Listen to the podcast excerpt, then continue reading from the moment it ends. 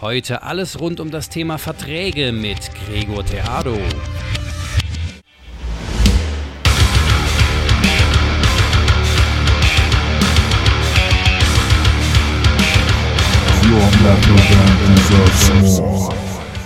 Grundsatz, ein Vertrag muss eine faire Leistung und Gegenleistung vorsehen. Ja, also das steht in einem gegenseitigen Verhältnis und ein Vertrag macht man nicht, damit nur der eine arbeitet und der andere sich in der Karibik sonnt, sondern damit beide arbeiten. Ja, und beide halt etwas tun und dabei was im besten Fall was Gutes bei rauskommt.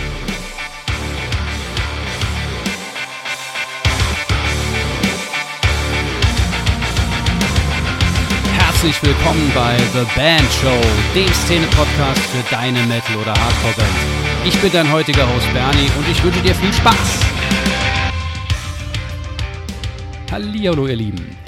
Viele von euch haben bestimmt schon mal einen Labelvertrag gelesen. Viele von euch haben auch vielleicht noch gar keine Erfahrung damit und möchten vielleicht mal einen Labelvertrag lesen, um ihn dann auch zu unterzeichnen, um mit einem Label zusammenzuarbeiten. Man kennt ja die Horrorstories von Knebelverträgen aus den 80ern. Die Bands haben keine Kohle bekommen, dürfen ihre Songs nicht mehr verwenden, etc. pp.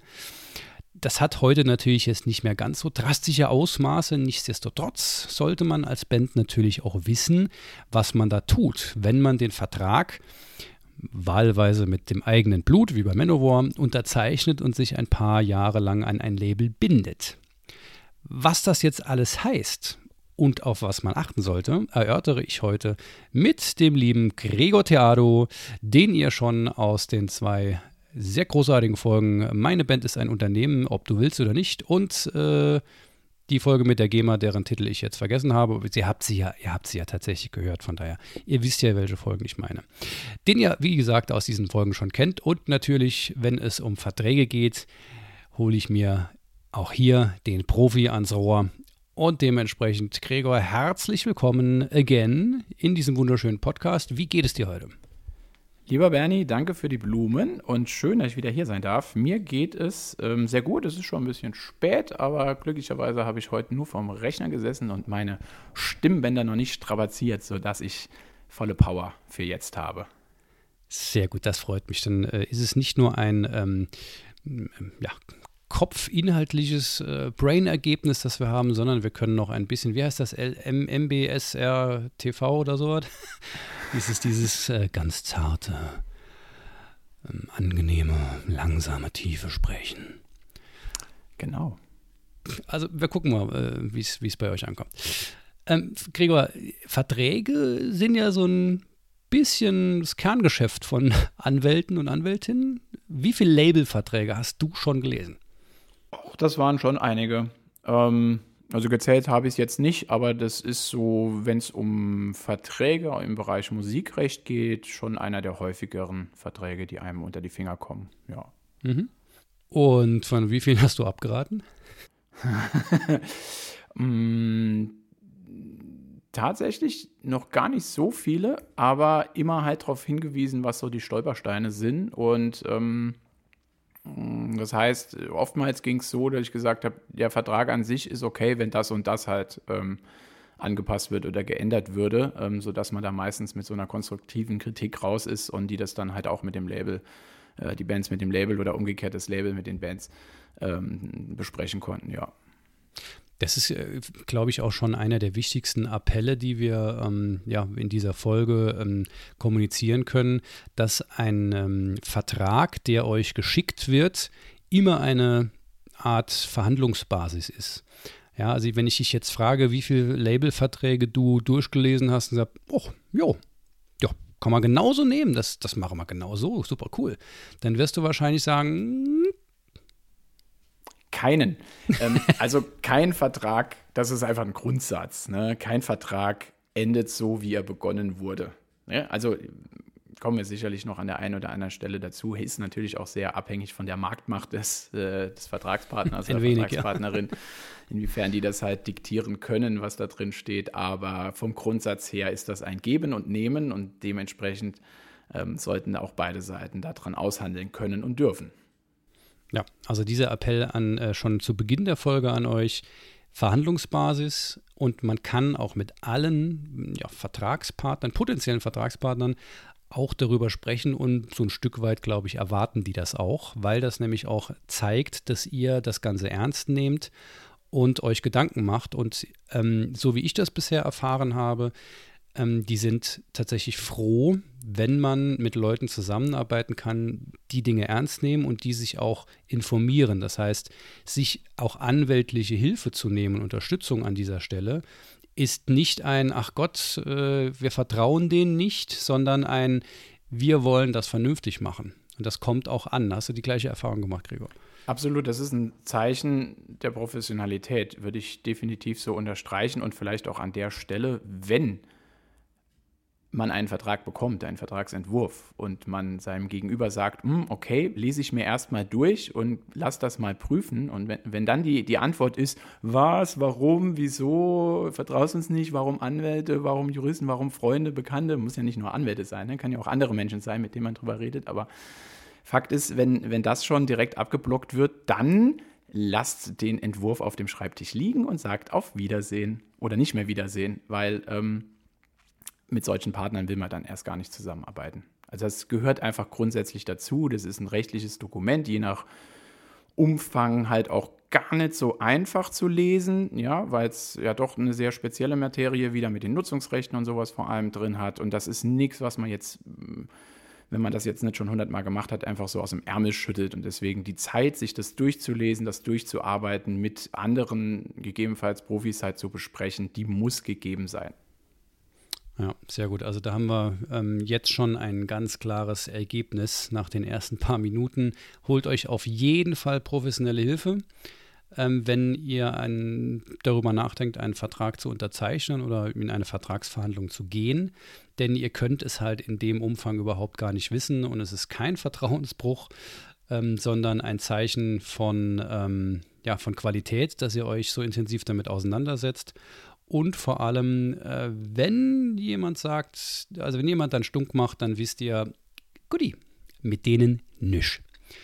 Wenn wir gerade bei solchen Dingen sind, ähm, so nisch, was sind denn oder was würdest du denn sagen, sind so Segmente oder Aspekte oder Punkte in einem Vertrag, bei denen man sich als Band so richtig auf die Schnauze legen kann? Also generell bei Verträgen, ne, das geht jetzt sowohl für Label als auch Verlagsverträge, so alles, wo halt irgendwo Rechte übertragen werden, ähm, sind natürlich die spannenden Klauseln immer die Frage, wie lang ähm, bin ich an den Partner gebunden und in welcher Form. Ne? Also Stichwort Exklusivitäten. Ne, ähm, darf ich danach mit niemand anderem mehr zusammenarbeiten und wenn ja, für wie lange? Ne? Weil das ist durchaus ähm, von Entscheidung, wenn man sich, wenn man vielleicht feststellt, es funktioniert nicht so, dann möchte man vielleicht nicht noch drei Jahre oder fünf Jahre oder zehn Jahre an, an irgendjemanden gebunden sein. Das heißt also Laufzeiten, insbesondere auch Optionen, ne? also wo sich ein Vertragspartner irgendwie nochmal vorbehält, nach einer gewissen Zeit nochmal nachzuschießen und zu sagen, hier, ich will nochmal verlängern oder so. Ähm, da sollte man ziemlich genau drauf hinschauen. Ähm, und dann natürlich halt auch einfach, was in welcher Form an Rechten übertragen wird, insbesondere auch so Sachen wie Nebenrechte. Ne? Also beispielsweise ähm, heute häufig ähm, vorkommend, dass eben auch zum Beispiel Merchandise äh, also Merchandising-Rechte ne, oder sowas halt in irgendwelchen Verlags- oder Labelverträgen mit übertragen werden, die vielleicht eigentlich gar nicht ursprünglicher Gegenstand ne, der Vereinbarung ist, aber wo halt der Vertragspartner sich dadurch halt einen, einen weiteren Recoup oder so erhofft ne, und sich das dann halt mit einräumen lässt. Da sollte man drauf achten. Ja, und äh, ein super Hinweis mit, den, äh, mit dieser Merch-Geschichte, das kommt ja tatsächlich immer, immer mehr, weil ja die Einnahmen durch ähm, Tonträgerverkäufe äh, langsam aber sicher schwindend gering äh, werden. Genau. In der traditionellen Metal-Szene, aus der wir beide ja so ein Stück weit kommen, ähm, ist das noch, gibt es da noch Möglichkeiten, aber in anderen, etwas moderneren Gefilden sind wir da ja schon äh, an einem gefährlichen Punkt angelangt sozusagen ähm, und dann versuchen ähm, ja, Labels oder, oder Serviceanbieter, nenne ich sie mal, natürlich auch ähm, an anderweitig Geld zu verdienen, was sie ja auch müssen. Das ist ja ein Unternehmen, die müssen ja auch Kohle verdienen. Aber da ähm, auch wichtig, nicht nur mal mit einem Profi zu sprechen, sondern auch eben mit befreundeten Bands, die eine ähnliches, einen ähnlichen Weg schon gegangen sind. Vielleicht sogar Best Case natürlich mit diesem Label schon zusammenarbeiten. Das ist eine wichtige Sache, sich dann auch immer auszutauschen, wie das denn eigentlich so läuft im Doing. Und natürlich auch mal mit Leuten äh, sprechen, die dann vielleicht sowas sagen wie, ja, also wenn ihr das Merch abgebt, dann heißt das eben das und das für euch gegebenenfalls, was ihr vielleicht gar nicht auf dem Schirm habt. Also das ist super wichtig, da auch von verschiedenen Perspektiven dann eine Meinung einzuholen, um ein gutes Bild zu bekommen, bevor ihr eben euch bindet. Und das ist ja, der Vertrag ist ja eben die Grundlage dafür, dass ihr, wie Gregor eben schon gesagt hat, eben eine Zeit lang da auch gebunden seid und eben nicht mehr frei seid. Ja? So, also wir haben schon einen, ganz wichtigen Hinweis äh, für, für später bekommen. Ähm, lass uns aber erstmal schauen, welche Formen von Verträgen es eigentlich so im Band-Universum gibt. Gibt es den einen Labelvertrag, der einer Band angeboten wird? Das wäre schön, das wird es einfach machen, aber den gibt es nicht. ähm, auch generell diese, diese Begrifflichkeit ist natürlich, ähm, das ist ein Kunstbegriff. Ne? Also steht nirgendwo in dem Gesetz, es gibt äh, den Labelvertrag oder sowas, also, sondern unter Labelvertrag früher Ne, ähm, Label, Tonträgerhersteller, Schallplattenfirma. Ne? Also darunter versteht man eben einfach Verträge mit äh, Firmen, mit Unternehmungen, die, ähm, die die Tonaufnahmen halt auswerten, ne? in konkreter Form, also sei es jetzt in, in physischer Form durch Tonträger oder halt in digitaler Form. Das ist so der, der klassische Labelvertrag. Es gibt noch ganz viele andere Verträge im Musikwesen, ne? Verlagsverträge, wo es halt eher darum geht, ne? die, die kompositorischen Rechte, die Autorenrechte ähm, jemandem einzuräumen. Es gibt ähm, Managementverträge, Bookingverträge, ähm, Künstlerverträge, Künstlerexklusivverträge. Also diese, diese Titel, ne? diese Bezeichnungen, die sind ähm, die bilden auch nicht immer genau das ab, was letztlich im Vertrag drinsteht. Ne? Also man sollte da auch nicht zu sehr an dem Titel festhalten. Der Titel ist ein Indiz oder im Idealfall ein Indiz dafür, was einen erwartet in dem Vertrag, aber kann absolut auch das Gegenteil sein. Also ich habe auch schon Labelverträge vorgelegt bekommen, die halt einfach kein Labelvertrag waren, inhaltlich. Also da ging es dann halt irgendwie um verlagsrechtliche Regelungen oder da ging es um ähm, noch mit Management-Klausel und sowas drin, äh, wo du halt, wenn du jetzt nur den Titel gelesen hättest, nie drauf gekommen wärst. Ne? Und da muss man dann schon auch dahingehend wieder genau nachschauen, was da drin steht. Also auch hier an dieser Stelle nochmal, lest den Scheiß. Denn der Titel heißt nicht unbedingt, äh, also das, der Inhalt ist nicht unbedingt das, was der Titel sagt ähm, weil es da eben auch keine ja, tatsächlichen Vorgaben gibt.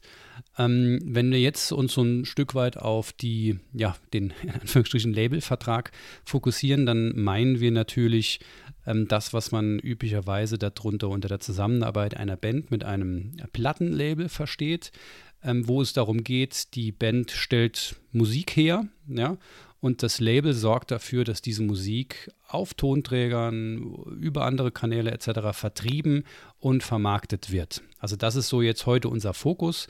Wir gehen jetzt nicht so insbesondere auf Management ähm, ein oder, oder auf Verlagsverträge, sondern wollen uns darauf fokussieren. Wenn das aber für euch interessant ist, dann äh, gebt uns gerne die Rückmeldung, dann können wir das natürlich auch mal, auch mal besprechen.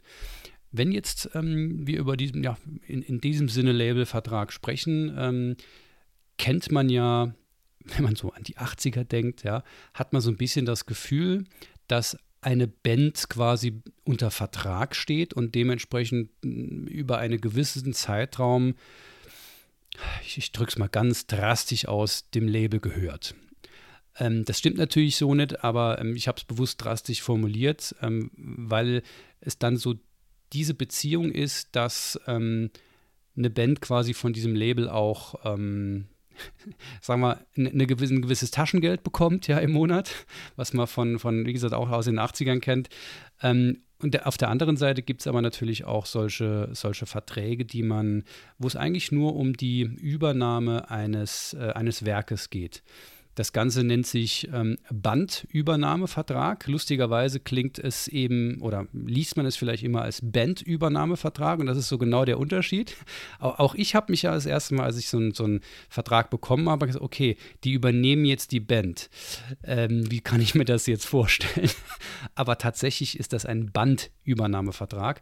Ich persönlich muss sagen, so aus Kommunikationssicht, hätte man sich da echt was Besseres einfallen lassen können im Laufe der letzten 40 40, 50 Jahre.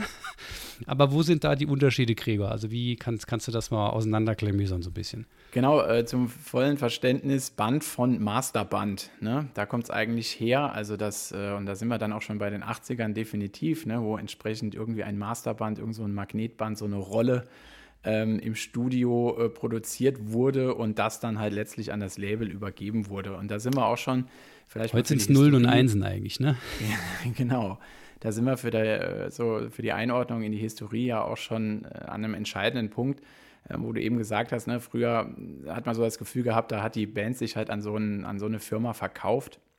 Ähm, das sind schon, äh, schon andere Hintergründe einfach gewesen, weil so eine Produktion damals eines Tonträgers mit ganz anderen Kosten einhergegangen ist. Das heißt, wenn sich dort ein Unternehmen dafür entschieden hat, okay, wir machen mit der Band XY halt die Aufnahme, dann sprechen wir da nicht irgendwie von 4000 Euro Kosten. Ne? Da sprechen wir halt von irgendwie 40, 50.000 D-Mark, damals ja noch aufwärts, ne? um jetzt mal im deutschen ähm, äh, Bereich zu bleiben. Ja, also äh, Studio hat damals äh, richtig viel Asche gekostet. Ähm, die ganze Technik hat viel Asche gekostet, das Personal. Ähm, und, und bei den richtig großen Bands, ja, überlegt man, die gehen ja, gingen ja teilweise zum Songwriting ins Studio und haben da ein halbes genau. Jahr verbracht. Da sprechen wir ja wahrscheinlich über siebenstellige Beträge, wenn man mal Motley Crue Absolut. oder sowas sich anschaut. Ja, absolut. Und das kannst du halt nicht vergleichen mit den Möglichkeiten, die man heute hat, wo man ähm, jetzt äh, doch in eleganterer Form halt auch mal durch moderne Technik mit relativ geringerem finanziellen Aufwand, sage ich mal. Ich, je nachdem, wie du es haben willst, kann es ja immer noch teuer werden, aber trotzdem mit einem vertretbaren Aufwand kann man ja schon gute Vorproduktionen machen, Übungsproduktionen und so weiter, dass man dann halt wirklich nur noch ins Studio geht, das einballert. Ähm, ja, und das, deswegen waren damals natürlich auch die Verträge ganz anders gestaltet ähm, und haben vor allem vorgesehen, dass äh, so, also das Maximum, ne, was geht, irgendwie übertragen wird, damit dann das Unternehmen äh, auch diese ganzen Kosten auch wieder einspielen kann, indem es die Rechte verwertet. Das ist heute dann entsprechend natürlich auch anders. Trotz allem finden sich erstaunlich viele Klauseln aus dieser alten Zeit auch noch heute in Verträgen. Also mein Lieblingsbeispiel ist zum Beispiel der, ähm, der Technikabzug bei den Tonträger-Tantiemen. Ja, also du, man findet in vielen Verträgen da noch drin, du hast halt einen, einen, Tonträger, der wird hergestellt und dann kriegst du halt irgendwie so und so viel Prozent vom Händlerabgabepreis, beispielsweise als Lizenzbasis. Na, also so viel, wie das, äh, wie das Unternehmen dann ähm, bekommt dafür, dass es äh, den Tonträger in den Handel abgibt. Davon kriegst du dann deine 8, 9, 10 Prozent. Da will ich gerade noch mal kurz ein, einschneiden, sorry, dass ich unterbreche, aber das ist auch noch ganz, nicht ganz unwichtig für diejenigen, die mit einem Vertrieb zusammenarbeiten. Ähm, wenn auf, äh, keine Ahnung, bei EMP, Nuclear Blast oder wem auch immer, der ähm, die CD nachher 17 Euro kostet, dann ähm, verkauft das Label die CD natürlich nicht für 15, 16 Euro, sondern es sind dann halt, sagen wir mal zum Beispiel 10 Euro. Ähm, und von diesen 10 Euro, das ist der Händlerabgabepreis. Und davon bekommt ihr dann entsprechend eine, eine gewisse Prozentzahl. Das heißt, ihr könnt natürlich nicht den Preis rechnen, für den äh, Fans die CD kaufen. Das ist nochmal ein wichtiger Unterschied, dass man das auch äh, voneinander, ja, dass man das versteht. Genau, noch schön, schön erläutert, was Händlerabgabepreis ist, absolut, ja. Ähm, ja, also auf jeden Fall, ähm, nur um da jetzt noch so anzuknüpfen, ne, dann, dann, hast du halt dann manchmal noch so, so Technikabzugkosten drin, dass dann davon nochmal irgendwie pauschal 15% oder 20% oder 25% abgezogen werden und sowas. Das ist halt alles noch aus so, das sind so Relikte aus alten Zeiten, ja, wo man das halt einfach gemacht hat, weil da noch Lagerkosten angefallen sind oder irgendwie Personal noch dafür damit betraut war, um das zu kategorisieren und Co. Und das äh, hat sich ja alles äh, vereinfacht, ne, sag ich mal. Und ähm, ja, also von daher ähm, gibt es da durchaus Unterschiede weiterhin. Ähm, du hast eben auch so angesprochen, ne, wenn jetzt nur eine ähm, Tonaufnahme übergeben wird, ist das so die klassische Bandübernahme, genau. Ne? Also das heißt, äh, auch die meisten Labelverträge sind Bandübernahmeverträge einfach so vom Inhaltlichen. Ne? Da wird halt festgelegt, ein oder mehrere Tonaufnahmen, die werden definiert ne, und die werden halt übergeben. So das exzessive Gegenteil dazu wäre jetzt so ein richtig krasser Künstlervertrag, so überschreibt man die halt häufig, ne? Ähm, wo dann wirklich der Künstler an den, an den Tonträgerhersteller für längere Zeit gebunden wird und praktisch nicht nur eine ein Band übernommen wird, was es schon gibt oder was halt jetzt gezielt produziert wird, sondern wo halt wirklich der, man sich über Jahre halt bindet und dann halt auch sagt, ne, und es werden halt noch weitere zwei Alben oder drei Alben ähm, vereinbart, die dann erst in der gemeinsamen äh, Vertragszeit entstehen. Ja? Also das heißt, da gibt es noch nichts, was übernommen wird, sondern da wird erst noch in der Zukunft was geschaffen. Okay, das heißt, man kann, äh, das wäre meine nächste Frage gewesen, du hast sie aber tatsächlich schon beantwortet. Ähm, das, was ähm, ihr da draußen auch höchstwahrscheinlich auf dem äh, Tisch bekommt, wäre dann eine entsprechende Bandübernahme, also ein Bandübernahmeangebot, könnte man es ja fast schon sagen, ne? Also wenn es jetzt der klassische Fall ist, dass man halt irgendwie einen Tonträger gemacht hat und nach einem Label sucht, ne, so die, diese typische Konstellation, man hat als Band irgendwie was Cooles gemacht und jetzt sucht man einen Partner oder eine Partnerin, mit dem man das halt äh, weiter halt verwerten kann. Und das ist so die Bandübernahme, das klassische Instrument. Ne? Mhm. Ne? Das heißt, man sagt, hey, guck mal, ähm, potenzielle äh, Unternehmen, äh, wir haben hier was Cooles gemacht, hört mal rein und wenn euch das gefällt und ihr das haben wollt, dann reden wir jetzt über die Konditionen. Genau, das, das äh, Subjekt oder das, Ob das Objekt in dem Falle der Begierde ist also nicht die Band, sondern das, ähm, das Produ die produzierte Musik, ja, also das, das, das Werk der Band, das dann ähm, hergestellt gegebenenfalls und äh, veräußert wird und damit dann der, Geld verdient wird. An der Stelle vielleicht auch noch ergänzend, ähm, das ist auch tatsächlich bei der typischen Bandübernahme, äh, Band, jetzt also, sehr gut. typischen äh, Masterband, ja, äh, bei der typischen Bandübernahme, ähm, ist es so, dass halt auch wirklich nur die konkrete Aufnahme ne, übertragen wird. Das heißt, da werden nicht die kompositorischen und Autorenrechte übertragen. Ne? Also da muss man halt immer noch mal trennen zwischen der den Leistungsschutzrechten an der konkreten Aufnahme, ne? also die all die Musiker und Musikerinnen, die an der Aufnahme mitgewirkt haben und das halt da eingespielt haben und da kommt halt ein, ein fertiges Tonerzeugnis raus. Das ist aber getrennt zu sehen von den Urheberrechten, ne? die hinter der Komposition stehen. Ne? Ähm, und die klassische, klassische Bandübernahme läuft so, dass man halt einfach nur diese, diese Leistungsschutzrechte ne? als, als Unternehmen erwirbt und diese konkrete Aufnahme dann halt auswertet. Ähm, die Urheberrechte holt man sich dann halt meistens über GEMA oder sonst wie halt ein. Ne? Ähm, Sonderfall natürlich, wenn, wenn bei Band die, die Komposition und halt das, das ausübende Künstlersein ne, zusammenfällt, ne, dann ist man meistens halt auch zugleich noch Urheber. Und wenn man dann jetzt insbesondere nicht bei der GEMA oder sowas ist, ähm, wer Fragen dazu hat, siehe Folge, die wir gemacht haben. genau. ähm, dann liegen aber die Rechte noch bei der, bei der Band oder bei den Künstlern selbst. Und dann braucht natürlich der Tonträgerhersteller auch noch zusätzlich die kompositorischen Rechte, weil sonst wird er ja eine Urheberrechtsverletzung begehen. Ne? Und dann hast du in so einem Bandübernahmevertrag nicht nur die Übernahme der konkreten Tonaufnahme drin, sondern halt auch noch der dahinterstehenden Urheberrechte. Ja. ja. Und das ist dann auch genau der Fall, wenn dann ein Label äh, sozusagen diese, diese Rechte von euch ähm, ja, erwirbt ähm, dann muss sie dem äh, der GEMA auch eine gewisse Gebühr bezahlen, weil eben die Urheberrechte in, in dem Fall nicht bei ihnen liegen, sind ja nicht Komponisten, Komponistin. Und das ist natürlich Geld, das ihr dann nachher zurückbekommt. Und wer da noch ein bisschen mehr zu wissen will, Gregor hat schon angedeutet, dann hört euch doch mal die GEMA-Folge mit dem Gregor an. Da haben wir das sehr intensiv besprochen. Intensiv ist auch ein gutes Stichwort, ähm, wenn es um unseren nächsten Punkt geht. Und zwar lass uns mal etwas intensiver auf die Fallstricke äh, schauen, bei denen man sich eben so ein bisschen auf das Näslein legen kann. Du hast eben schon angesprochen, dass ein Punkt ganz entscheidend ist, und zwar, wie lange binden wir uns denn überhaupt an ein Label. Jetzt haben wir eben von Bandübernahme gesprochen ähm, und eben nicht von ähm, dem Künstlerinnenvertrag, ähm, kannst du da mal ein bisschen mehr zu dem, zu dem, zu diesem, ich sag mal, Fallstrick oder dem vielleicht sogar entscheidendsten Punkt neben den Kohlen, der immer irgendwie entscheidend ist, was kommt nachher dabei rum, was aber natürlich total abhängig ist von euren Zielen. Ja?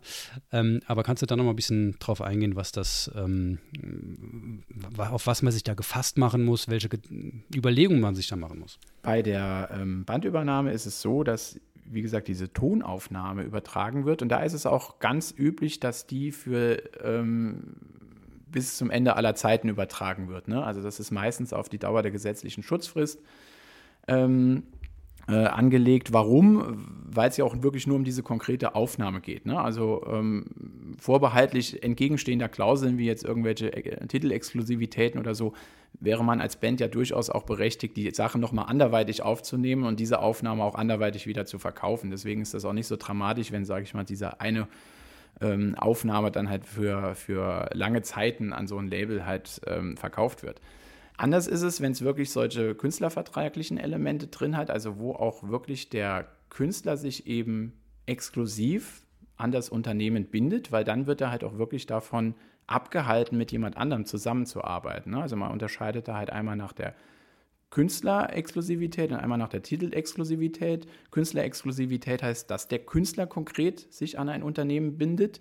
Titelexklusivität heißt, dass der Künstler sich unter Umständen verpflichtet, die Titel nicht anderweitig nochmal aufzunehmen. Ne? Also das hat man in Bandübernahmeverträgen halt häufig drin, dass das Label sagt, so ich möchte jetzt erstmal ein paar Jahre diese Aufnahme auswerten und äh, das würde ja nicht funktionieren, wenn du als Band direkt zum nächsten Studio läufst und mit dem nächsten Label halt eine neue, die gleichen Songs neu aufnimmst und dort verwerten lässt, dann wird das zuwiderlaufen. Deswegen hat man da in der Regel ein paar Jahre eine sogenannte Titelexklusivität ähm, eingeräumt, damit das Label die Sicherheit hat, ich kann das jetzt hier erstmal auswerten.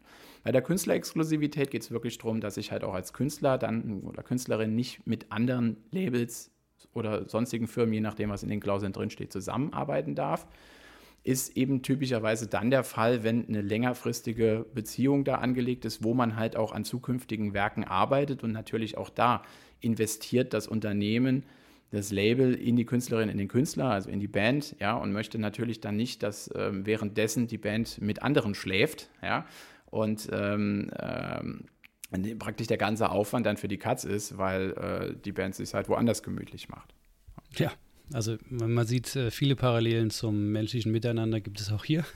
Absolut. ähm, ich, ich sage ja auch immer, man, man muss so einen Vertrag wie eine Beziehung sehen. Das finde ich eigentlich das, das schönste, schönste Metapher oder schönsten Vergleich. Das sind zwei Partner, Partnerinnen und Partner, ähm, die miteinander interagieren und der Vertrag legt halt fest, wie man miteinander interagiert. Ne? Und da kann es genauso zu Störungen der Sympathie kommen, ne? zu irgendwie außervertraglichen Umständen, die irgendwie dazu führen, dass man mit irgendwas man nicht zufrieden ist oder so. Und wenn man das so echt wie eine, wie eine menschliche Beziehung auffasst, ähm, kann man da sehr viel Parallelen entdecken. Am Ende ist es ja auch genau das. Also man, man hat ja mit Menschen zu tun es sind ja, es ist ja nicht das, das Label, mit dem man spricht, sondern es sind dann halt äh, Labelmanager, Bandmanager, die das, die das dann alles regeln. Und äh, meistens auch eine Person oder zwei Personen, mit denen ihr dann zu tun habt in diesem Label. Und das sind Menschen. Und wenn ihr euch mit diesen Menschen gut versteht und ein, ein gutes Vertrauensverhältnis habt, dann, ähm, dann läuft es natürlich auch. Ja? Und genauso ist es natürlich auch, wenn ihr, ähm, wenn der Beginn der Beziehung mit einem komischen Bauchgefühl startet, ja, dann, ähm, also ich, ich nehme mal die Metapher, wenn ihr das Mädel nur deshalb äh, nehmt, weil sie halt äh, besondere Kurven hat, aber eigentlich sonst nichts zu bieten hat, oder auch den Kerl, weil er halt ein total geiler, äh, haariger, äh, muskelbepackter Wikinger ist, wenn der drauf steht. Ähm, oder auch Männer, die Wikinger und so weiter und so fort. Ihr wisst Bescheid. Es wird hier keiner äh, exklusiert, exklu exkludiert. Ähm, aber dann ähm, kann es halt gut sein, dass das nicht auf, eine, auf einer guten, vernünftigen Basis läuft. Das heißt, auch hier sind solche Dinge wie Bauchgefühl schon eine entscheidende Sache und da, dem sollte man dann auch nachgehen, wenn man irgendwie ein schlechtes Gefühl hat. Denn man bindet sich ja halt auch eben. Und meistens etwas länger als in einer, in einer äh, zwischenmenschlichen Beziehung, die man im Prinzip jederzeit beenden kann. Zwar mit viel Täter und Geschrei, aber ähm, bei einem Vertrag ist es eben nicht so. Von daher ist es da sogar noch viel wichtiger, dass man eine gute Beziehung zueinander hat. Man müsste mal vergleichen, ob es dazu Statistiken gibt, wie lang der durchschnittliche Labelvertrag die Laufzeit ist und wie lang die durchschnittliche Laufzeit von Liebesbeziehungen ist. Dazu gibt es ja auf jeden Fall Statistiken. Und dann, dann würde ich aber gerne darüber sprechen wollen, wie die, ähm, ja, das, das Wohlbefinden beider Parteien in den Beziehungen sich entwickeln mit den Jahren. Das könnte sehr spannend sein. Okay, ähm, aber wir wollen hier nicht abdriften. Ähm, lass uns mal ähm, noch drüber, also lass uns mal drüber sprechen, welche ich will nicht sagen Fallstricke, aber welche Besonderheiten ein solcher Vertrag hat, wo, die, man, die man verstehen sollte, wo man durchaus auch mal Probleme mit haben kann, wenn man die nicht ganz verstanden hat oder einfach so, ja, das passt schon irgendwie. Was sind da noch so Punkte, wo man sagt, hm, also oberstes Gebot sind die Nutzungsrechte. Ne? Also wenn man sich selbst mit dem Vertrag auseinandersetzen will, kommt man nicht drum herum zu verstehen, was ist ein Urheberrecht, was ist ein Leistungsschutzrecht. Das muss man einfach mal verstanden haben. Das ist kein Hexenwerk, aber ohne das geht es halt nicht, weil ähm, darauf nehmen diese Klauseln Bezug. Ähm, ich finde es auch ähm, immer ganz interessant, sich diese, ich hatte vorhin schon angesprochen, diese Laufzeiten anzuschauen, diese Optionen, weil ich habe schon Optionsklauseln gesehen, die sind wirklich so eine Seite lang, wo du halt irgendwann, wo ich selbst auch schon nicht mehr verstanden habe, ja, wann soll die denn jetzt eigentlich gelten? Also Beispiel insbesondere, wenn ähm, Optionen, also Verlängerungsoptionen an gewissen äh, Milestones festgemacht werden. Ne? Beispielsweise, wir haben, wir fangen an, verkaufen das Album und wenn das Album sich so und so viel Mal verkauft hat, dann behält sich das Label vor, das Ding nochmal um zwei Jahre zu verlängern. Ne? Weil dann hat ja jeder was davon gehabt. Label hat Kohle verdient, Band hat Kohle verdient. Ja, so und ähm, das kann aber im Einzelfall extrem kompliziert gestaltet sein. Also da auf jeden Fall mal genau drauf, äh, drauf schauen. Ähm, dann auch einfach wirklich danach suchen, Exklusivität, steht das da irgendwo? Ja, also manchmal steht das auch schon im Titel, exklusiver Bandübernahmevertrag, da muss ich nicht länger drüber nachdenken. Aber manchmal ist das auch so ein bisschen versteckt. Da steht halt am Anfang irgendwie, also, und das sind auch so die Verträge, die ich dann einfach nicht schön finde, ähm, wenn es nicht klar kommuniziert ist. Ein Vertrag ist am besten, wenn er transparent ist. Ja, wenn ich eine klare Struktur habe, ähm, die auch logisch aufgebaut ist. Ne? Also wo ich halt zum Beispiel eine Klausel zu den Rechten habe und dort finde ich alles zu den Rechten und dann nicht irgendwie nochmal unter 17. Äh, Unterstrich, da steht dann nochmal was zu den Merchandising-Rechten oder so. Ja? Ähm, also ein Vertrag muss klar strukturiert sein und äh, oder sollte klar strukturiert sein und da finde ich es einfach gut, wenn solche Sachen äh, deutlich kommuniziert sind. Ne? Ist es ein mhm. Exklusivvertrag, ist es kein Exklusivvertrag? Ähm, welche Rechte werden übertragen, nur an der Aufnahme oder auch weitere Rechte, werden Merchandise-Rechte übertragen, werden Rechte zur, keine Ahnung, Verwertung als Buch übertragen, ist ja durchaus, mhm. kann ja auch mal interessant sein, ne? also ähm, sage ich mal so andere ähm, Nutzungsarten, ne? die, an die man vielleicht erstmal gar nicht denkt, aber die durchaus für einen Verwerter von Interesse sein könnten. Ja? Dann insbesondere, in welcher Form erfolgt die digitale Nutzung, Streaming, Downloads und so weiter. Mhm. Ähm, wie sieht es aus mit Mitwirkungspflichten? Das ist auch immer ein spannender Teil. Wann muss die Band was liefern? Bis wann muss die Band was liefern? Was passiert, wenn sie es nicht tut? Ja? Was ist, wenn das Label nicht zum, Veröffentlich zum äh, Veröffentlichungszeitpunkt veröffentlicht? Ja? Wenn da drin steht, ähm, nach Ablieferung des Masterbandes wird innerhalb von sechs Wochen oder so veröffentlicht und dann passiert nichts. Ne? Ähm, da ist es halt immer ganz schön, wenn dann halt auch klare Ansagen drin sind ähm, wie man sich dann verhält und oder welche Möglichkeiten man dann hat, um auch darauf zu reagieren. Beispielsweise, okay, wenn der Vertragspartner nicht hinterherkommt, dann trenne ich mich nochmal von ihm. Ja? Fallen dann die Rechte auch nochmal an mich zurück und so weiter. Also das sind, ähm, äh, sind Klauseln, die an der entsprechenden Stelle im besten Fall geregelt sein sollten. Ich würde da, also um da an der Stelle einfach schon mal ähm, darauf abzustellen, ähm, ich komme da bestimmt nachher noch dazu, äh, da, da hast du bestimmt noch eine Frage dazu, aber ähm, die äußere Form ist auf der einen Seite gar nicht wichtig, sage ich immer, auf der anderen Seite total wichtig. Ja, also ja. auf der einen Seite ist es wichtig, wie dein Vertragspartner drauf ist. Wenn der Vertragspartner nichts bringt, bringt die schönste Form nichts ne, von so einem Vertrag. Aber wenn du halt einen Vertrag bekommst, der einfach Kraut und Rüben ist, mhm. dann gibt das halt einfach schon einen gewissen Eindruck davon, wie dein Gegenüber drauf ist, ob die sich die Mühe gemacht haben, das halt auch mal checken zu lassen oder das halt richtig aufzubauen. Und ähm, insbesondere, wenn es halt intransparent ist, dann hat das ja auch schon diesen Beigeschmack, dass die gesamte Zusammenarbeit irgendwie auch so werden wird. Ja, also ganz genau. Ich meine, das kann natürlich mit einem persönlichen Gespräch, das man ja sowieso dann äh, im besten Fall äh, mehrfach führt, bevor sowas unterzeichnet wird, ähm, kann man da natürlich noch eine gewisse äh, Veränderung des ersten Eindrucks, ähm, oder meistens ist es ja erstmal kommt das Gespräch und dann gibt es einen Vertragsentwurf und dann gibt es weitere Gespräche. Aber das ist natürlich ein Aspekt, der noch, noch ganz wichtig dazukommt. Ähm, aber das gibt eine, eine, eine wichtige Aussage, die zu einem ja, im Zweifelsfall ein Bauchgefühl führt, das euch dann nachher dazu bewegt, zu unterzeichnen oder nicht zu unterzeichnen. Also das kann, kann ich aus eigener Erfahrung bestätigen. Ich habe auch schon Zeug gelesen und dachte ich, äh, ist mir egal, was da drin steht. Ich, ich will einfach nicht. Lass, lass mich in Ruhe damit. Äh, und in dem Fall hast du sie auch gelesen, denn äh, auch hier, ich bin ja, oder wir sind ja in der glücklichen, glücklichen Lage, dass wir unseren Gregor haben, der auch immer wieder dann auf solche Dinge draufschauen kann. Also hatte ich, glaube ich, in der ersten Folge, die wir gemacht haben, mal gesagt, jeder braucht so einen Gregor. Also holt euch einen Gregor. Der kann oder die kann auch ganz anders heißen. Fairerweise wollte ich gerade sagen, es gibt auch ganz viele andere Gregors. Ähm, gibt auch viele Gregors, die halt zum Beispiel Sibylle heißen oder so. Ja? Genau, mein Vater heißt auch Vater, der sieht nur ganz anders aus. Ja. ja, so, so sieht's aus. Ah, herrlich. Okay, ähm, wir haben jetzt schon ganz viel über Rechte gesprochen. Ähm, aus der eigenen Erfahrung her würde ich so ein bisschen sagen, dass das eine gewisse Schwierigkeit fürs Verständnis hat. Kannst du noch mal in ganz kurzen kleinen, nach kleinen Worten, das müssen keine kleinen Worte sein, aber in einem kurzen Statement sagen, wenn wir jetzt von einem üblichen Bandübernahmevertrag äh, sprechen, wo wir gesagt haben, das ist ja das, das Gros der Verträge, das man angeboten bekommt, ist ein solcher. Ähm, was gibt die Band an Rechten ab in solch einem Bandübernahmevertrag und welche Rechte hat sie noch in der Hand? Also wir gehen jetzt mal einfach davon aus, dass das ein Musterbandübernahmevertrag wäre, der genau das regelt, was die Überschrift sagt. Dann wäre das so, dass die Band eine Aufnahme irgendwie erstellt hat, im Studio war, Songs eingespielt hat und da gibt es jetzt halt entsprechend digitale Master davon oder vielleicht auch physische Masterkopie davon.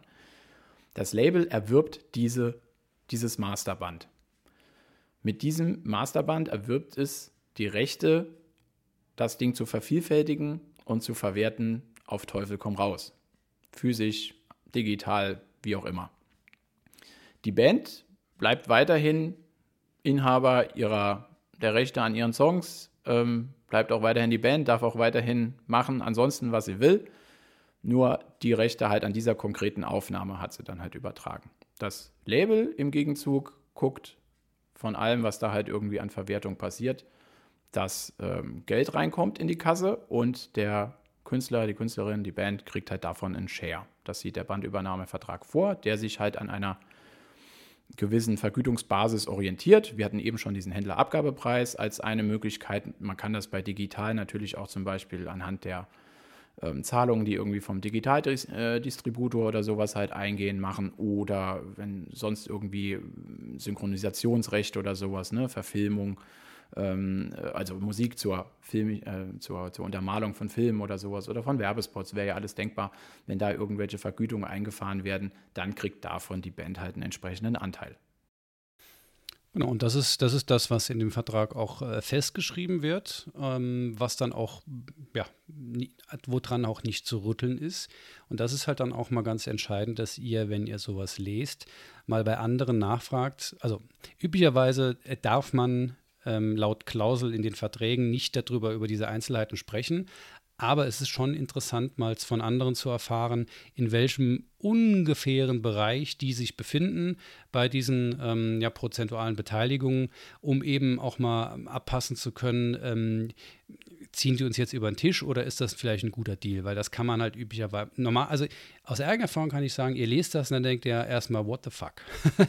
Aber äh, tatsächlich sind das halt einfach gewisse, ähm, also sind das hm, Beteiligungen, die wirken sehr, sehr, sehr wenig, sind es auch, wenn man das rein finanziell sieht.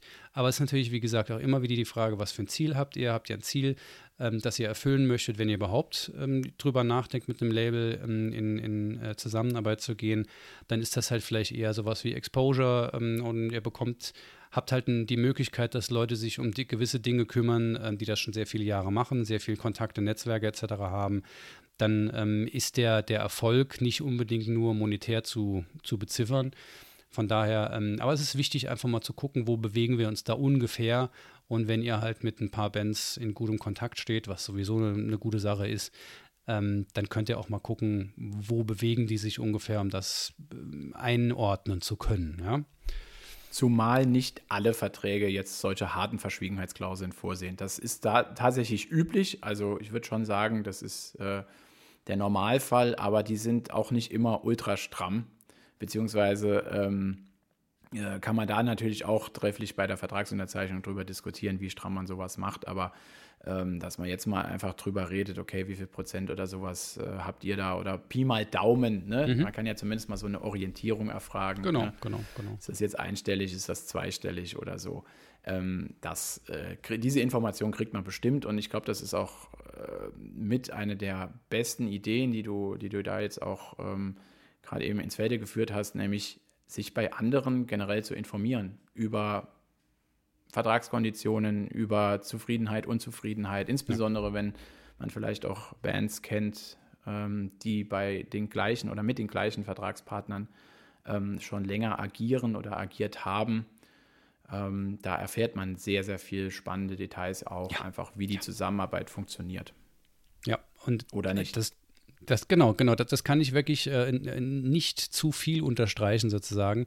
Das ist ganz entscheidend, ähm, weil es wird fast immer so sein, dass ihr natürlich mit jemandem sprecht bei dem Label, die diese Gespräche, diese Art von Gesprächen sehr oft geführt haben. Und wenn die euch wollen, wenn die mit euch zusammenarbeiten wollen, werden die natürlich auch äh, entsprechend kommunizieren. Und wenn ihr aber dann äh, jemanden kennt, ja, die da schon Erfahrung gesammelt haben, dann können die entweder sagen, ja, das kann ich total bestätigen, das ist, ähm, läuft wirklich gut, sind coole Leute, klappt alles, oder die sagen, um Gottes Willen, das und das ist passiert. Und das erfahrt ihr halt in so einem Gespräch nicht, das steht da nicht im Vertrag drin. Also Quatsch miteinander haben wir ja schon mehrfach bei, äh, bei The Bench Show gehabt. Wenn ihr euch untereinander austauscht, hat, habt, austauscht, habt ihr alle etwas davon. So, übrigens alle was davon haben. Ähm, wir haben über Optionen gesprochen. Also Optionen, die quasi das, ja, quasi in diesem Vertrag festgeschrieben sind. Optionen bedeutet in dem Falle bei einem Bandübernahmevertrag, wie viele Bänder kann das Label denn gegebenenfalls bekommen sozusagen. Also auf wie viele Bänder ist dieser Vertrag festgeschrieben. Und da sind wir eben bei dem Punkt, ähm, äh, alle haben etwas davon. Das ist meistens natürlich so, dass das Label sich eine gewisse, ähm, gewisse Optionen sichert.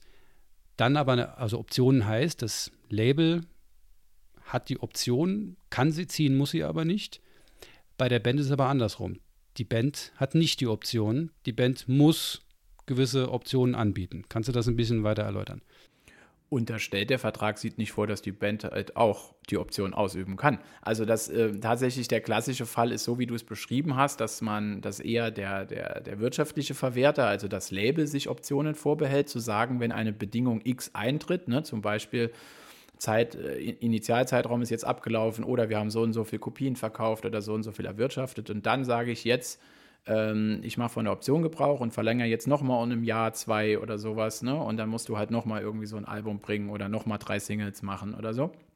Das ist der klassische Fall, aber es wäre natürlich halt auch denkbar, dass die Band sich sowas einräumen lässt, ne? dass sie halt sagt, äh, also wenn, wenn das entsprechend verhandelt wird, dass sie sagt, okay, wenn du jetzt so und so viel Exemplare verkaufst, ähm, dann wollen wir halt gern mit dir weitermachen. Ne? Und dann wollen wir uns halt auch vorbehalten, dass du das auch tust, ne? dass du dich weiter um Vertrieb und alles kümmerst. Also das kann man durchaus in beide Richtungen verhandeln. Ne? Aber der klassische Fall ist so, ähm, dass das Label die Option sich meistens einräumen lässt im Vertrag für gewisse Fälle. Ja, ganz genau. Also das, das ist auch das, was man so in der, in, äh, ja, in der Umgangssprache kennt. Ah ja, wir haben, wir haben auf drei Alben unterschrieben oder so. Ja, das ist so, so geht, geht so in die Richtung, die wir gerade besprochen haben. Genau, es ist meistens, man spricht dann so von dem Initialzeitraum. Ne, das ist so der erste, die Vertragslaufzeit, da steht drin. Band verpflichtet sich, ein, ich sage jetzt mal, Album mit zehn Songs äh, bis spätestens dann und dann halt abzuliefern. Ne? Und ähm, Laufzeit zwei Jahre oder drei Jahre. Ne? Das ist dann praktisch so der Zeitraum, innerhalb der das passieren muss. Und dann steht irgendwo eine Optionsklausel zum Beispiel. Ähm, und da ist dann geregelt, dass, okay, wenn das Album dann innerhalb dieser Vertragslaufzeit rausgekommen ist und alles schön ist, dann kann man das nochmal um ein weiteres Album verlängern oder noch eins. Ne? Also ihr habt ja auch schon Optionen Richtung drei, vier, fünf Alben gesehen. Da hört es bei mir dann halt auch auf, wo ich sage, mhm. boah, das, das ist mir einfach too much. Ne, weil dann ist die Band mit der Unterzeichnung im Zweifel halt wirklich für Jahre an den Vertragspartner gebunden. Ne? Man da, kann dann halt im Einzelfall irgendwie versuchen, das wegen Sittenwidrigkeit oder sowas mal probieren anzufechten, aber da ist man ja dann schon im Streit und eigentlich will man ja da nicht hin. Dafür sind ja Verträge da, dass wir uns nicht streiten. Ja, ja, und, und, und da hast du schon eine gute Überleitung zu meiner nächsten Frage ähm, gebracht. Gibt es denn ähm, etwas, was du als gutes oder schlechtes Angebot bezeichnen könntest? Also gibt es solche Aspekte ähm, oder, oder, ja, Aus, Ausmaße, sag ich mal, wie du ja gerade schon angesprochen hast, die wirklich gar nicht mehr zeitgemäß sind oder wo du sagst, okay, das ist so ein bisschen der Standard jetzt mittlerweile, sollte man vielleicht nicht drunter gehen und das ist ein guter Deal und das, Leute, ist wirklich schlechter Deal heutzutage. Das hängt sehr viel von den individuellen Erfahrungen der Vertragspartner auch ab und von den Hintergründen. Ähm, Grundsatz ein Vertrag muss eine faire Leistung und Gegenleistung vorsehen. Ja, also das steht in einem gegenseitigen Verhältnis und es, ein Vertrag macht man nicht, damit nur der eine arbeitet und der andere sich in der Karibik sonnt, sondern damit beide arbeiten. Ja, und beide halt etwas tun und dabei was im besten Fall was Gutes bei rauskommt. Und das muss sich im gesamten Vertrag widerspiegeln. Wenn dort Rechte übertragen werden, gibt die Band etwas. Insbesondere noch bei einer Bandübernahme, wo sie vielleicht auch selbst noch vorproduziert hat, irgendwelche Kosten für Studio und Co. hatte. Dann muss sich das irgendwo da widerspiegeln, dass die Band dann halt auch einen, einen, einen Gegenwert erhält, wenn das Ganze verwertet wird, damit sie halt mal ihre Kosten wieder rausbekommt, irgendwann halt auch in die Gewinnzone kommt. Umgekehrt, wenn ein Label da vielleicht sogar Produktionskostenzuschüsse zahlt, ne? Also dass da drin steht, hier ne, für das nächste Album wird vereinbart, so und so viel 1000 äh, Euro kriegt ihr dafür, ne, damit ihr ins Studio gehen könnt und das richtig schön macht, ne, dann will das Label natürlich halt auch diese, diese Vorinvestition wieder rausbekommen. Und das kann es halt nur, indem es halt einen entsprechenden Share von allen Einnahmen bekommt, die dann vielleicht auch höher ausfallen, als wenn es keinen Vorschuss zahlen würde. Ne? Also das ist halt sehr, sehr davon abhängig, einfach wer was wann auch anliefert und wie die Risikoverteilung ist. Ich finde es immer unangemessen, wenn ein Vertragspartner eine Seite praktisch kein wirtschaftliches Risiko hat. Hm. Also die Lieblingsverträge, und die sieht man sehr häufig mittlerweile, weil sich, ähm, tut mir leid, liebe Labelinhaber, weil sich viele Labels meines Erachtens dadurch finanzieren, nur noch. Ähm, so ein Vertrag, wo drin steht, Labelvertrag überschrieben, äh, Band verpflichtet sich, ihr Album selbst zu produzieren, auf eigene Kosten anzuliefern, auf eigene Kosten das Artwork zu machen, ähm, selbst Marketing zu betreiben auf den und den Kanälen und zusätzlich halt noch zweieinhalbtausend Euro zu zahlen als Produktionskostenzuschuss dafür, dass 500 CDs gepresst werden und für Auslagen des Labels. So, und dann denke ich mir, okay, da steht jetzt ernsthaft 500 CDs drin, die kriege ich beim Presswerk für 350 brutto. Ja. Ähm, welches Risiko hat jetzt das Label, wenn es zweieinhalbtausend Euro noch zusätzlich von der Band und, und was machen die überhaupt noch dann? bekommt? Was machen die überhaupt? Ne? Also die Band hat Studio bezahlt, die Band hat Marketing bezahlt, hat den Grafiker bezahlt fürs Cover, was weiß ich, ja, und soll dann noch zusätzlich halt rein sein. Ich möchte nicht sagen, dass das generell verkehrt ist. Es gibt auch, ich habe auch schon solche Konstellationen erlebt, die haben super funktioniert, wo halt der Künstler, Künstlerin, die Band selbst noch Geld reingesteuert, also rein, reingesteckt hat. Aber da kam halt auch, da war denn, sah der Vertrag auch klipp und klar vor, was da passiert. Und da hat das Label auch mindestens das Gleiche, das hat man schon gesehen, dort mit reingesteuert. Ja. Aber das, lasst euch das erklären, was die ja. Gegenleistungen sein sollen, wenn ihr noch zusätzlich Geld dafür zahlt. Ja, ähm, das muss klipp und klar geregelt sein. Und wenn da einfach nur drin steht, äh, Label verpflichtet sich Marketing zu machen, ja, und dann, äh, wow, cool, die machen ja Marketing für uns. Ja, was heißt denn das, ja? Einmal mhm. bei Facebook im Jahr was gepostet, ist auch Marketing, ja? ja. Für zweieinhalbtausend Euro wäre das halt ein günstiges Schnäppchen. Wenn das Label jeden Tag jemand beschäftigt, der nichts anderes macht, als auf Social Media Kanälen halt drei Beiträge zu machen und Stories und Co., dann sieht das ganz anders aus. Dann sind zweieinhalbtausend Euro ein Schnäppchen. Ja? Ähm, deswegen, also Leistung, Gegenleistung muss im fairen Verhältnis sein und das muss sich in dem Vertrag widerspiegeln. Das nenne ich mal ein Statement. Und mit diesem Statement möchte ich diese Folge auch beschließen. Das Gespräch, das Gregor und ich geführt haben, hat noch deutlich länger gedauert und da war noch richtig geiler Scheiß dabei. Deshalb habe ich mich entschieden, da eine zweite Folge draus zu machen. Da könnt ihr euch schon drauf freuen. Es wird nochmal richtig geil mit extrem praktischen Tipps, die euch allen sehr weiterhelfen werden.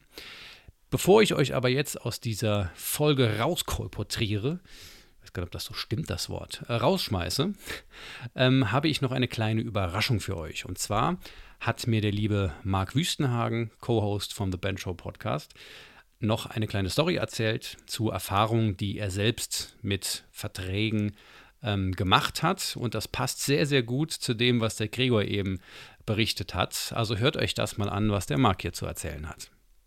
Zum Thema Verträge habe ich auf jeden Fall einen äh, eine Art Vertrag, der uns schon äh, jetzt das zweite Mal dieses Jahr oder Ende letzten Jahres angeboten wurde, den ich immer noch für sehr, sehr kurios und sehr, sehr fishy halte. Ich sage jetzt mal nicht, von welchem Label der kommt, aber vielleicht hat ja jemand anders schon mal diese gleiche E-Mail bekommen wie wir, weil das sieht sehr, sehr kopiert aus. Das bekommt im Prinzip jede Band, die da anfragt, einfach mal unter die Nase gehalten. Also ich lese einfach mal vor, das ist quasi der erste Satz. Die Band bekommt 70% der Einnahmen aus physischen Verkäufen sowie 30% in Klammern bis 3000 Euro und danach 50 Prozent aus Digitaleinnahmen, inklusive großer Promokampagne in vier Wellen a 625 Euro. Und da sieht man eigentlich schon die erste äh, rote Flagge für mich, nämlich man bekommt 30 Prozent der Digitaleinnahmen bis 3000 Euro eingenommen wurden. Aus Digitaleinnahmen. Und wir wissen ja alle, um mit Streaming überhaupt so viel Kohle zu machen, müsst ihr im Prinzip über eine Million Streams machen mit einem Song oder mit mehreren Songs. Und dass das passiert, ist erstmal relativ unwahrscheinlich. Vor allem, wenn man erst gerade anfängt und noch nie ein Album vorher rausgebracht hat. Das heißt, von den Digitaleinnahmen sieht man im Prinzip gar nichts. Aber das alleine ist erstmal nicht so ungewöhnlich, weil auch größere Labels zahlen echt beschissene Royalties aus bei Streaming. Also sehen wir mal kurz darüber hinweg, aber dann kommt schon das nächste. Nämlich, ich habe ja gerade vorgelesen, dass die Promokampagne in vier Wellen äh, stattfindet und jede Welle 625 Euro wert ist. Im Prinzip. Steht ja hier. Und dann steht da drunter, eine Kampagne erhält, äh, enthält jeweils Beratung, Spotify-Promo inklusive Playlist-Plugin, YouTube-Promo, Social Media, Amazon-Chart-Promo, Presse, Radio, TV-Promotion und dann steht da drunter Gesamtwert ca. 10.000 Euro. Und ich war in Mathe in der Schule nicht so gut, aber viermal 625 Euro sind keine 10.000 Euro. So geht schon mal los. Also da widerspricht sich im Prinzip dieser Text schon sofort selber. Äh, und dann abgesehen davon, dass ich äh, solche äh, Buzzwords wie Amazon-Chart-Promo echt äh, total schwachsinnig finde, weil was soll denn das bitte sein? In den Amazon-Charts äh, weiter oben landest du nur, wenn du viel verkaufst. Und da gezielt drauf Promo zu machen, das kann man ja überhaupt nicht. Aber selbst wenn man sich sagt, ja, aber ist doch eigentlich ganz cool und so, steht jetzt aber hier noch darunter, die Kosten für die Band betragen 2500 Euro. Und was das bedeutet, ist im Grunde, dass ihr diese Promotion-Kampagne in vier Wellen bezahlt und die Pressung der CDs bezahlt. Also im Prinzip bezahlt ihr alles selber und bekommt das eigentlich nur organisiert. Das ist eigentlich alles, was dieses Label hier machen möchte für euch. Und ich sage euch ganz ehrlich, als jemand, der schon vor zehn Jahren auf den Trichter gekommen ist, eigentlich so viel es geht selber machen zu wollen oder zu müssen, wenn ihr tatsächlich äh, unbedingt wollt, dass ein Label euer Partner wird, mit dem ihr Geschäfte machen wollt, dann seht zu, dass diejenigen auch irgendwie einen Mehrwert für euch haben, weil sowas hier, das ist, äh, das ist ein Vertrag, der eigentlich komplett überholt ist. Das stand noch aus so einer Zeit, wo man halt nicht selber an die, äh, die Streaming-Plattformen rankam und da seine Musik hochladen konnte und dann im Gegenzug die, die Royalties einstreichen konnte. Dass man noch einen Verlag brauchte im Prinzip. Oder Vertrieb in dem Fall. Und das geht ja heute super einfach. Ich meine, DistroKit, äh, Artist.fi und Spinner, CD Baby, wie sie alle heißen, da geht das alles für irgendwie 50 Euro im Jahr und dann kriegt man im Prinzip alles serviert. Klar steht man am Ende noch nicht bei, bei Saturn und Amazon als CD irgendwie äh, verfügbar im Regal oder im, im Lager. Aber ganz ehrlich, nur davon, dass da eure Musik steht, verkauft ihr noch gar nichts. Das müsst ihr sowieso selber anschieben. Also wie gesagt, achtet darauf, wenn ihr ein Label sucht, dass die auch irgendwie Kontakte haben, die euch was bringen, dass die euch Leute vermitteln können, die vielleicht äh, Kontakte ins Booking haben und so weiter. Dann macht das alles Sinn. Aber solche reinen Vertriebsdeals und auch noch mit solchen äh, aufgebauschten Sätzen wie Gesamtwert von ca. 10.000 Euro, den man scheinbar in die Band investiert, aber am Ende eigentlich nur mitverdienen möchte an einer kleinen Band, äh, das könnt ihr euch schenken. Und vor allem geht dann auch, äh, wenn ihr sowas bekommt, einfach mal auf die Website von dem Label und guckt mal, was die anderen Bands so dort anstellen. Und zumindest ich habe da schnell gemerkt, dass da die meisten Bands eigentlich auch nur rumdümpeln und äh, über ihre publiken paar Hörer auf Spotify auch nicht hinauskommen, obwohl ja eine riesige Promokampagne angeblich gelaufen ist. Und äh, das kann es dann am Ende auch nicht sein. Jo, und da haben wir es wieder. Prüfe, wer sich ewig bindet. die zwischenmenschlichen Beziehungen, die sehr viel Parallelen aufweisen zu den Verträgen, zu den Beziehungen zwischen Label und Band. Also hier nochmal das ganz klare Plädoyer, lest euch die Verträge durch. Und wenn ihr gewisse Dinge nicht versteht, dann fragt andere, die sich damit auskennen, die Erfahrung gesammelt haben, die das beruflich machen, was denn das Ganze bedeuten könnte oder was es tatsächlich bedeutet. Subi, ich hoffe, es war ein bisschen was für euch dabei, gehe ich aber mal fast von aus.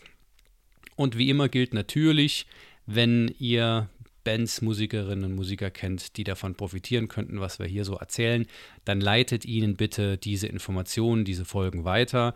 Denn je mehr sich die Szene auskennt, desto besser kommen wir auch nach vorne.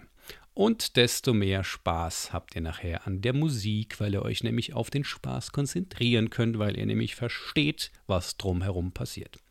Wenn euch das gefällt, was wir hier sagen, ähm, dann bewertet uns gerne auf Spotify und allen anderen weiteren Plattformen. An der Stelle schmeiße ich euch ja wirklich raus, ne? wie der Peter Lustig schon gesagt hat. So, abschalten. Ne? Alles klar. Ich wünsche euch was. Cheerio.